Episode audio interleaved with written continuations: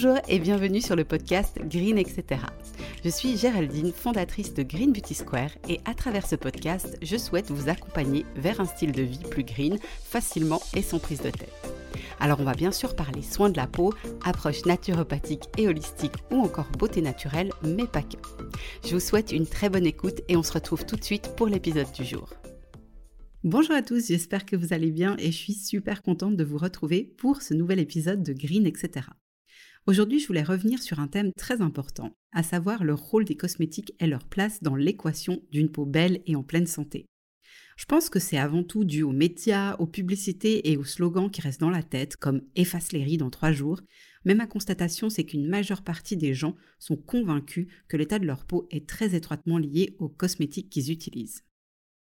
Et à mon niveau, c'est aussi quelque chose que je remarque au cours des nombreux échanges que j'ai chaque semaine avec des personnes qui souhaitent prendre en main leur peau au naturel. Je crois qu'on peut dire que c'est une croyance populaire bien ancrée et je suis convaincue que moi aussi j'adhérais à cette pensée il y a dix ans. Ça semble finalement logique, tu appliques quelque chose sur ta peau et ça l'impacte en bien ou en mal. Par contre, depuis cette époque, j'ai appris tellement de choses sur le fonctionnement du corps que je peux vous affirmer aujourd'hui que cette croyance ne fait pas de sens. Attention, ça ne veut pas dire que les cosmétiques ne sont pas utiles et ne servent à rien. Ça veut dire qu'il faut les remettre à leur place et comprendre qu'ils font partie d'une équation plus grande, parce qu'encore une fois, je vous ressors ma phrase préférée, dans le corps, tout est lié. Aujourd'hui, je vais vous expliquer l'importance de différents facteurs clés, les cosmétiques, l'alimentation, le bien-être et les hormones. Donc c'est parti, on commence donc par le premier facteur, les cosmétiques. Ils font partie de l'équation d'une belle peau sans aucun doute, et leur rôle essentiel, c'est de stimuler la peau à travailler à son plein potentiel grâce aux actifs contenus dans les soins. Ces actifs, selon leur spectre, vont permettre notamment de protéger la peau, de la nourrir, de prévenir la déshydratation, de la préserver des agressions extérieures, de limiter la formation des signes de l'âge, de la purifier ou encore de booster son éclat. La conséquence visible pour nous, dans l'idéal, c'est une peau confortable, souple, bien rebondie, lumineuse, sans imperfection et qui présente peu de signes de l'âge visibles. Les mots importants ici, c'est dans l'idéal, car malheureusement cet idéal va être mis à mal par de nombreux autres facteurs qui, vous l'aurez deviné, affectent la peau de plein fouet. Donc ce que je veux vous dire, c'est que vous pouvez utiliser les meilleurs cosmétiques au monde, les cosmétiques les plus efficaces. Si les autres facteurs dont on va parler ne sont pas dans un certain équilibre, alors il y a de grandes chances que votre peau puisse présenter des problèmes cutanés plus ou moins importants. Le deuxième facteur, c'est donc l'alimentation. Je vais grossir le trait pour que ça soit très parlant.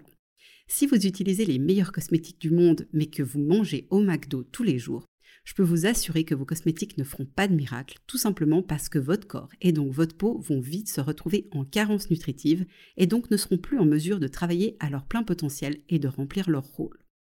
On peut donc dire avec certitude que l'alimentation est le meilleur cosmétique.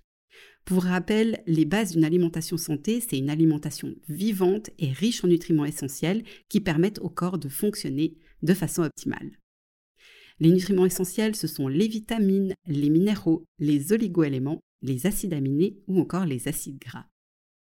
Ce qui est conseillé par les professionnels de santé, c'est d'adopter une alimentation anti-inflammatoire et le régime méditerranéen est souvent cité comme un exemple à suivre en raison de la grande quantité de fruits, légumes, grains entiers, oléagineux et lipides de bonne qualité qui le composent. On est donc en présence d'une alimentation particulièrement riche en nutriments essentiels. Donc maintenant, partons du principe qu'on utilise les meilleurs cosmétiques du monde et qu'on s'alimente en suivant les principes du régime méditerranéen.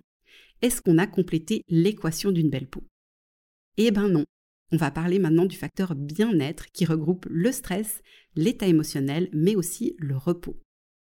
Alors en quoi est-ce que le bien-être affecte le corps et donc la peau? On reprend notre exemple. On utilise des cosmétiques au top et on s'alimente bien, mais par contre on subit un stress important au quotidien ce qui, entre parenthèses, est le cas de bon nombre de personnes à notre époque, et surtout des femmes qui doivent jongler avec des vies plus que remplies et peu de temps pour se ressourcer.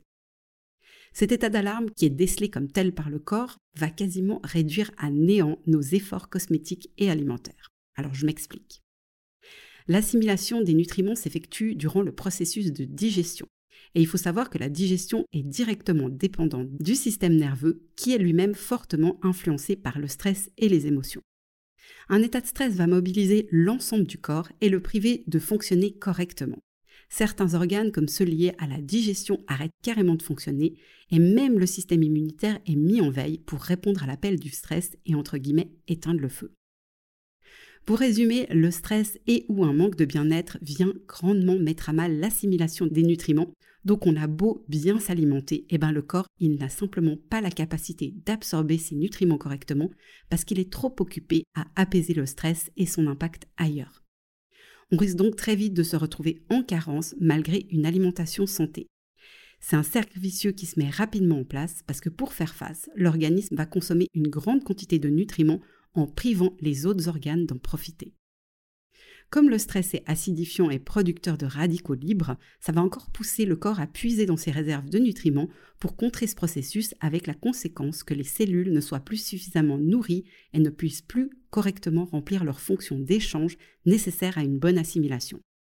Bref, vous l'aurez compris, son bien-être, je rappelle que j'inclus sous cette dénomination le stress, l'état émotionnel et le repos, eh bien ce sera fort compliqué d'avoir une peau en pleine santé. Parlons finalement du facteur hormone. Alors les hormones, elles affectent absolument tout dans notre vie. Comment on mange, comment on dort, notre humeur, notre digestion, notre libido, nos émotions et bien sûr aussi notre peau. Naturellement, elles cherchent toujours à nous maintenir dans un équilibre autant que possible, mais malheureusement, elles doivent faire face à de nombreux perturbateurs, dont certains que nous avons vus dans cet épisode.